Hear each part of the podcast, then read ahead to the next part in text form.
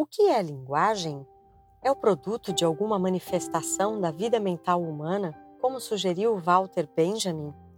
Sendo assim, podemos considerar igualmente a linguagem do ato, a linguagem dos sonhos, a linguagem das artes plásticas, da música, da poesia? Ou é, em vez disso, um modo especial de expressão, que consiste em vocabulário e sintaxe específicos, como Susan Langer postulou? Há apenas uma linguagem discursiva, e quando nos referimos aos outros meios de expressão não verbais como linguagem, usamos uma terminologia solta? Mas nesse caso, o que arriscaríamos perder e o que precisaríamos recuperar das múltiplas linguagens da mente humana? Neste episódio, ouviremos Ruggiero Levi em seu artigo A Polifonia da Psicanálise Contemporânea As Múltiplas Linguagens do Homem, no qual o autor propõe que o analista contemporâneo pode e deve escutar as diversas linguagens do homem e ajudar o paciente a pensar o que era impensável e nomear o que era inominável. Ruggiero Levi é membro titular e analista de data da Sociedade Psicanalítica de Porto Alegre, a SPPA, ex-presidente desta mesma sociedade e atual presidente do Comitê dos Working Parties da IPA. Ele parte suas reflexões da importância da escuta da linguagem do não simbólico, que depende da capacidade do analista de devaneio e de metaforizar os relatos do paciente para propor ao invés a construção de formas simbólicas por meio do que ele chamou o andaime para pensar. Eu sou Isabel Silveira, colaboradora deste podcast, criado por Caetano Pellegrini e editado pela equipe do Talks on Psychoanalysis. Confira os detalhes desse episódio para encontrar mais informações sobre o autor e a referência ao artigo original publicado em 2019 no International Journal of Psychoanalysis. Para manter-se informado sobre os lançamentos deste podcast, inscreva-se hoje e tenha uma boa escuta. Apresentaria um texto chamado A Polifonia da Psicanálise Contemporânea As Múltiplas Linguagens do Homem. Mas antes de tudo, gostaria de agradecer ao IPA Website Editorial Board nas pessoas de Rômulo Petrini, Gaetano Pellegrini e Isabel Silveira por esta oportunidade. Este podcast é, na verdade, uma síntese do trabalho A Polifonia da Psicanálise Contemporânea, As Múltiplas Linguagens do Homem, publicado no International Journal de Psychoanalysis, volume 100, número 4, de 2019. O trabalho inicia com considerações gerais sobre o universo simbólico do homem e suas diversas linguagens. Segue considerando que a essência linguística do homem é a sua linguagem nomeadora, diferente de todas as outras linguagens do mundo animal. O texto, a partir de um caso clínico, discorre sobre as vicissitudes da linguagem humana quando não pode nomear determinadas experiências. Propõe que o analista contemporâneo deve poder escutar as diversas linguagens do homem e ajudar o paciente, a partir de uma postura técnica particular, a poder pensar o que era impensável, nomear o inominável, passando por momentos intermediários. Parte-se da escuta da linguagem do não simbólico a construção de formas simbólicas através do uso de andaimes ao pensar, passando pela capacidade de reverir do analista e sua capacidade de metaforizar a comunicação do paciente.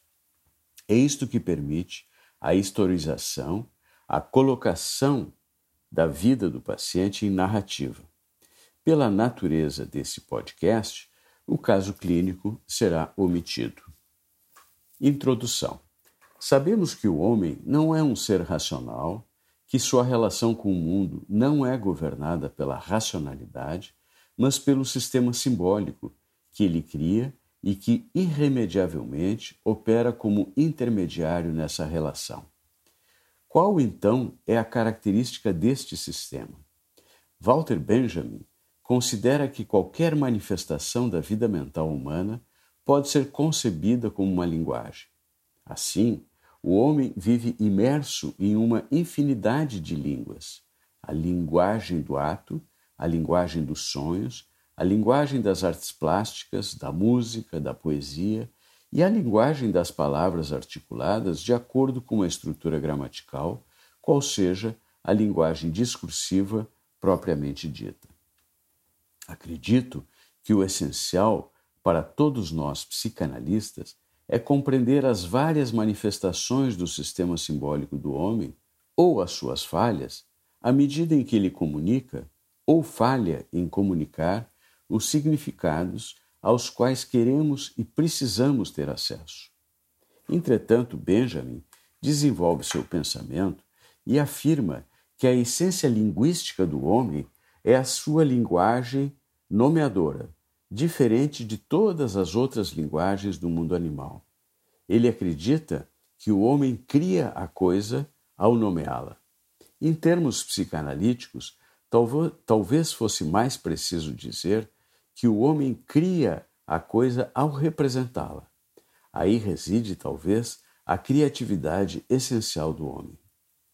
Bion e Winnicott com seus conceitos seminais, e autores contemporâneos, como Ogden, Ferro, Green, por exemplo, criaram e expandiram, respectivamente, a noção que o significado é construído no espaço entre dois sujeitos. Essas contribuição, essas contribuições influenciarão a forma de trabalhar na psicanálise contemporânea, pelo menos pós-bioniana e pós-winnicottiana, fazendo com que a mente do analista desempenhe um papel determinante, seja na possibilidade de simbolização de não simbolizações originárias de experiências traumáticas ou na abertura da mente para novos significados e novas visões do mundo. Se adotarmos a perspectiva da linguagem, no modelo contemporâneo estamos muitas vezes falando sobre a criação construção de significados ou mesmo de linguagem, e não apenas sobre a revelação de significados já existentes ou uma tradução de uma linguagem para outra, embora frequentemente trabalhemos utilizando esse modelo. Penso que o analista contemporâneo deve ser essencialmente um poliglota, alguém que possa ouvir e compreender as várias linguagens presentes no campo analítico e que reflita os vários níveis e modos de pensamento que estão se alternando permanentemente. A linguagem verbal, de fato, é um epifenômeno de todo esse processo de formas simbólicas subjacentes e será apenas uma das línguas presentes no campo analítico. Propõe estudar nesse trabalho algumas transformações, desde o ponto de vista conceitual de Bion, da linguagem do não simbolizado o não sonho nos termos de Cassorla e como essa linguagem é expressa, como podemos ouvi-la e continuar sonhando-a e nomeando-a. Vou entrar nos detalhes da técnica de criar o que chamo de andaimes para pensar, pois me parece que esse é um elemento chave da psicanálise nos dias de hoje. No trabalho publicado, a partir de um caso clínico que aqui não poderei detalhar, divido a evolução do paciente em três grandes períodos que chamei a linguagem do grito, a linguagem do sonho e a linguagem de êxito. A linguagem do grito por uma presença ausente. Nesse item, me refiro a pacientes que se apresentam à análise com insuficiências simbólicas, sem constância nem nas representações do eu, nem nas de seus objetos pacientes que precisam evacuar muitas emoções antes mesmo de senti-las, pois não podem simbolizá-las e, portanto, não podem contê-las. São pacientes em que o continente, entre aspas, é insuficiente. São pacientes que, além de poderem apresentar múltiplas adições, sua sintomatologia expressa-se basicamente na conduta, com automutilações, exposições a situações de risco, atuações violentas, etc. Muitas vezes, essas atuações tem a finalidade de evacuar sentimentos de desamparo, fragilidade, impotência, medo de morrer, que não podem ser contidos, transformados simbolicamente e, portanto, elaborados psiquicamente. Num primeiro momento da análise, esses sentimentos não representados ou fracamente representados não podem ser acessados diretamente, justamente pelo fato de o paciente não ter ainda um continente psíquico capaz de conter essas emoções e, portanto, simbolizá-las. Neste funcionamento mental, o meio de lidar com a emoção insuportável é a sua evacuação, através da passagem ao ato. A ameaça, o desamparo, o medo de morrer, o desespero são colocados em uma cena dramática em vez de serem sentidos, sonhados e falados. Ouço essa linguagem quase como se fosse uma dramatização em que se ouve um grito: Estou furioso, desesperado, tenho medo de morrer, salve-me.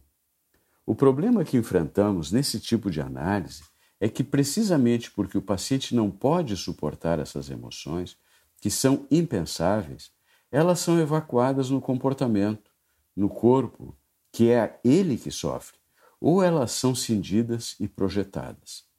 E forçar sua reintrodução prematuramente ou forçar sua pensabilidade, entre aspas, só recriaria uma situação traumática.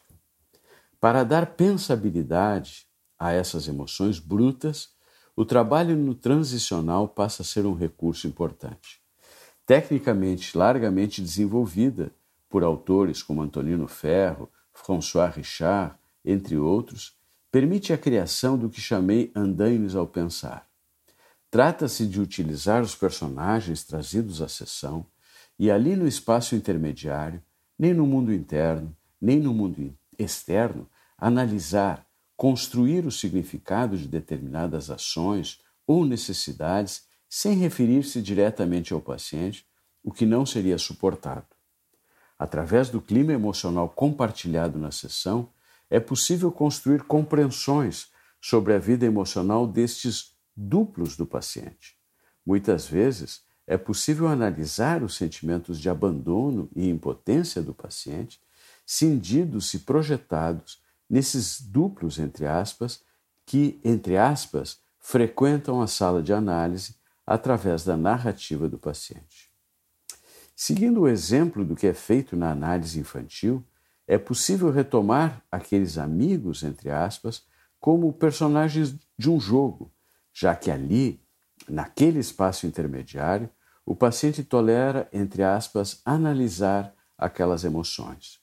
Muitas vezes, o paciente não tolera nenhum tipo de alusão a si mesmo, mas sim tolera a análise desse personagem no espaço intermediário e assim, neste espaço intermediário, é possível ir expandindo sua cadeia simbólica e, portanto, seu continente psíquico. Gradualmente, é possível criar uma rede de significantes que permite, num segundo momento, poder conter e pensar suas próprias emoções, inicialmente impensáveis. Nesta expansão da cadeia simbólica, através do trabalho no espaço transicional, já se constitui uma forma de construção de andaimes ao pensar. Quero enfatizar que este trabalho no espaço transicional é o que permite a expansão da trama simbólica do paciente. Nele, um profundo trabalho de continência e transformação ocorre na mente do analista e os efeitos são produzidos no paciente. O processo de transformação e metaforização das atuações dos personagens do campo é feito na mente do analista e permanece lá por muito tempo para não causar o que Antonino Ferro chama indigestão no aparelho de pensar do paciente. O analista deve ser capaz de respeitar a linguagem na qual o paciente consegue se comunicar, compreendê-la, deixar-se impregnar por aquela linguagem e buscar formas mais simbólicas por meio de andaimes ao pensar em direção à linguagem da imagem e do sonho. Após construir uma sólida trama simbólica através do trabalho no intermediário e também através do trabalho de construção do significado por meio das intervenções psicanalíticas regulares, podemos nos surpreender com uma ampliação significativa da capacidade de sonhar. Sonhar no sentido literal da produção onírica durante o sono, seja no sentido bioniano e meltzeriano, de sonhar, entre aspas, diuturnamente as experiências emocionais. Por vezes, no intermediário entre a linguagem do grito e a linguagem do sonho, encontramos o que denominei pensamentos próteses externas. Esses pensamentos próteses são imagens oferecidas pela cultura através de sites, muitas vezes, ou de videogames, outras vezes, às quais o paciente adere compulsivamente, aditivamente. Essas imagens capturam esses pacientes porque se prestam para dar figurabilidade a tragédias primitivas ainda impensáveis pelo próprio paciente. Essas imagens não são criadas pelo paciente, mas ele adere a elas de uma forma viciante porque elas de alguma forma lhe servem. Gostaria de propor o seguinte conceito. Quando a mente ainda não possui uma função alfa suficiente para simbolizar uma certa emoção, ou quando ainda não constituiu um continente capaz de conter certos pensamentos carregados de emoções impensáveis, nenhum pensador capaz de pensar certos pensamentos, o sujeito pode apegar-se viciosamente próteses, pensamentos que são imagens oferecidas pela cultura porque figuram tragédias impensáveis para o sujeito naquele momento. Acredito que muitos vícios a jogos de vídeo violentos podem ter essa base. Não acredito que a atração por esses pensamentos próteses ocorra porque elas estão associadas por significado a fantasias inconscientes reprimidas. Não, sugiro que atraem, magnetizam precisamente porque servem para dar figurabilidade a elementos não simbólicos, a registros que não estão simbolizados ou estão insuficientemente simbolizados, incrustados na mente e que permanecem gerando sintomas típicos de situações traumáticas. Considero que em pacientes gravemente perturbados, nos quais estão presentes falhas simbólicas e insuficiências na função simbólica, este uso de próteses simbólicas pode preceder, se houver ajuda de um tratamento psicanalítico, a capacidade de sonhar suas experiências emocionais, quase como se estivesse a meio caminho entre a evacuação pela passagem ao ato e a capacidade de sonhar. Mas o que é importante para esse trabalho, o que é essencial, é que essas imagens pré-simbólicas possam, através da reveria do analista, serem tomadas como metáforas do mundo interno do paciente. Este processo de metaforização, onde a mente do analista tem um papel fundamental, é essencial para o crescimento psíquico do paciente. Sem ele, esses significantes visuais, se, sejam imagens de videogame ou vídeo, às vezes de sites de ultraviolência ou de massacres humanitários, permaneceriam sendo apenas retratos dessas tragédias. Nas boas evoluções, pouco a pouco nos surpreendemos com sentimentos de profunda impotência, ameaça e solidão aparecerem na forma de sonhos sonhados pelo próprio paciente. Começam a fazer contato com o que era impensável, por vezes sentimentos profundamente paranoides e depressivos. Epílogo: A linguagem de êxito. A partir do momento em que o paciente é capaz de conter, transformar e sonhar suas experiências emocionais mais pesadas, sem precisar evacuá-las no ato ou em adições, o processo de simbolização e elaboração interna está em andamento. Poderemos então observar construções simbólicas em abstração crescente. Acredito que, mesmo que não consigamos, devemos sempre buscar o que Bion chamou de linguagem de êxito. Isso depende da capacidade negativa do analista de suportar a ausência de compreensão e interpretação até que surja uma formulação que enuncie a emoção do campo.